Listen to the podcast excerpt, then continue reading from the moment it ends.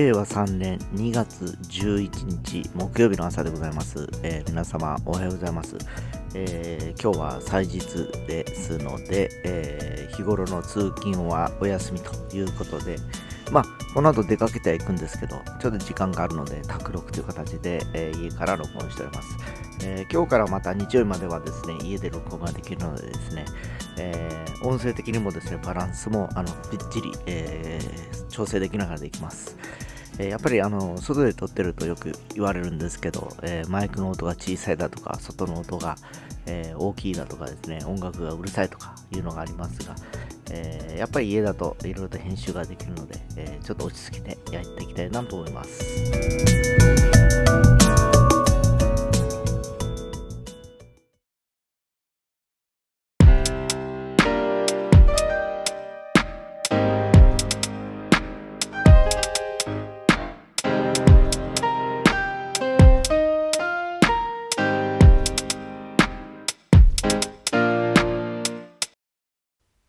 はい、えー今日は1979年に発売された名曲、えー今、えーアジアでも話題沸騰となっております。真夜真夜中のドアの、えー紹介をしたいと思います。えー僕はリアルタイムで当時聴いてたんですけど、えー松原美樹という方がですね、えーリリースをしましてですね、えー実は彼女のデビューシングルなんですね。えーで非常になんかあのよく深夜放送とかで流れておりましてですね、えー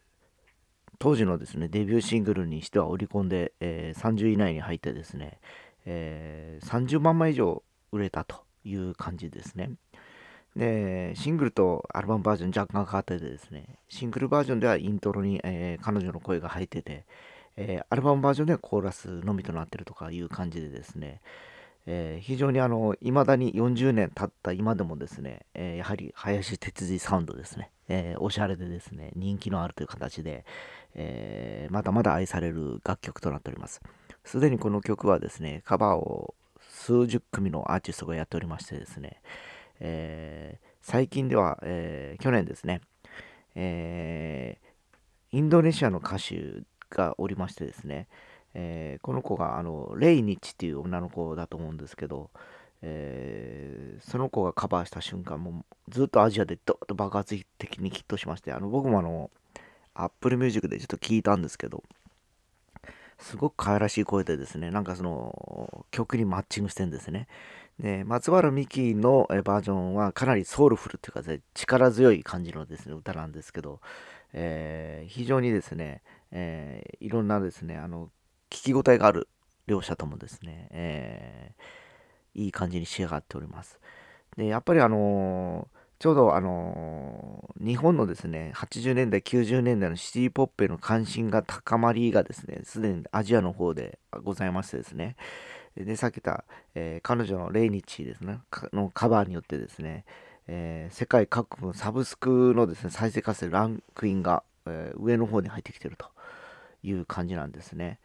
えー非常にですね、えー当時ですね、えー松原べきバージョンでは後藤嗣俊がベースをやってたりだとか、えー松原正樹がギターをやってるとかいう感じでですね、えーカバー版がですね、さっき言いましたようにいくつか出てるということで話したんですけど、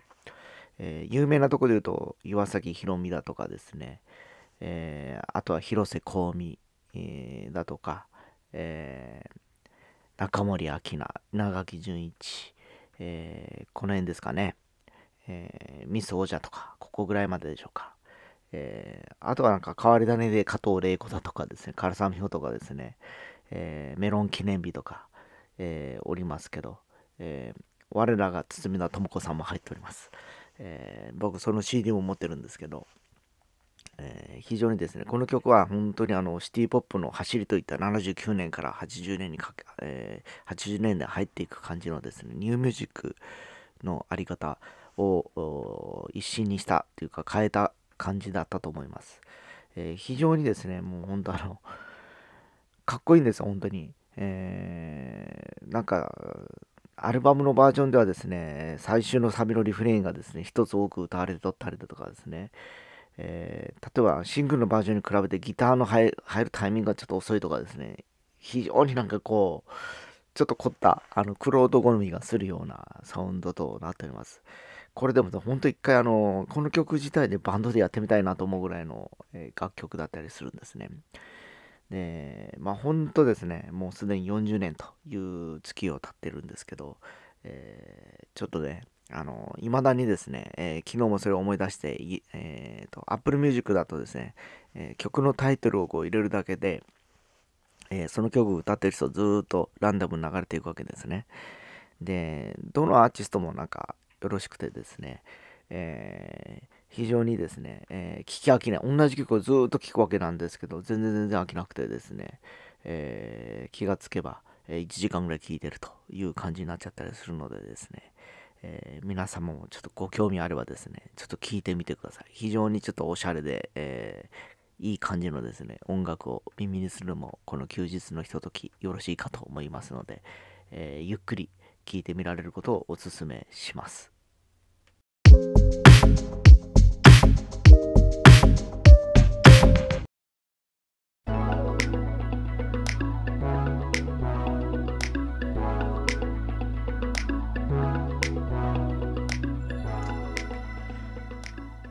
昨日もですね、えー、通勤中の車の中でなんか疲れてる感じでちょっと体調悪いと体がフラフラするような感じっていうね話をしてたんですけど、えー、今朝も似たような兆候がございましてですねやっぱりちょっと体に負担がき始めてるのかなっていう気がしてますえー、本当やっぱり年を取ってきているのと同時に疲れの抜ける具合が遅いというのが相まってこうなっていってる気がします。えー、よってですね、今日、ポッドキャストも撮ってるんですが、長尺撮るのもきつくてですね、えー、4、5分話すのが精一杯だったというような現状だったりします。えー、年々ね、やっぱり体力の低下というのは、本当50歳を過ぎると、もう如実に感じてくる状況でございましてですね、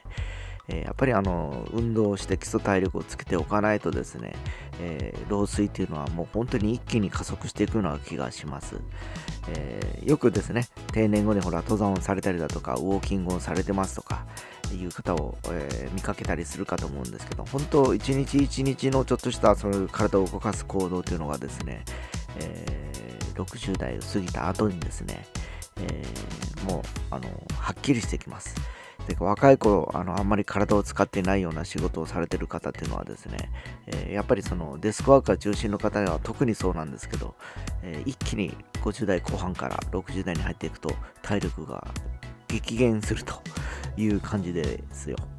だからまあそれを僕実際今体感してるんでですね、まあ、比較的現役時でもいろいろこう、外に出回ってですね動き回ってたんですけど、えー、最近ここほら、えー、先月ぐらいから、えー、教科書問屋のお手伝いということで、体を動かす機会が多いんですけど、え肉体労働もやっぱあるんですね。肉体労働っていうかやっぱり力仕事ですね。ちょっと荷物を下ろしたりどうどうたりで、どうしても出版物は重いんでですね、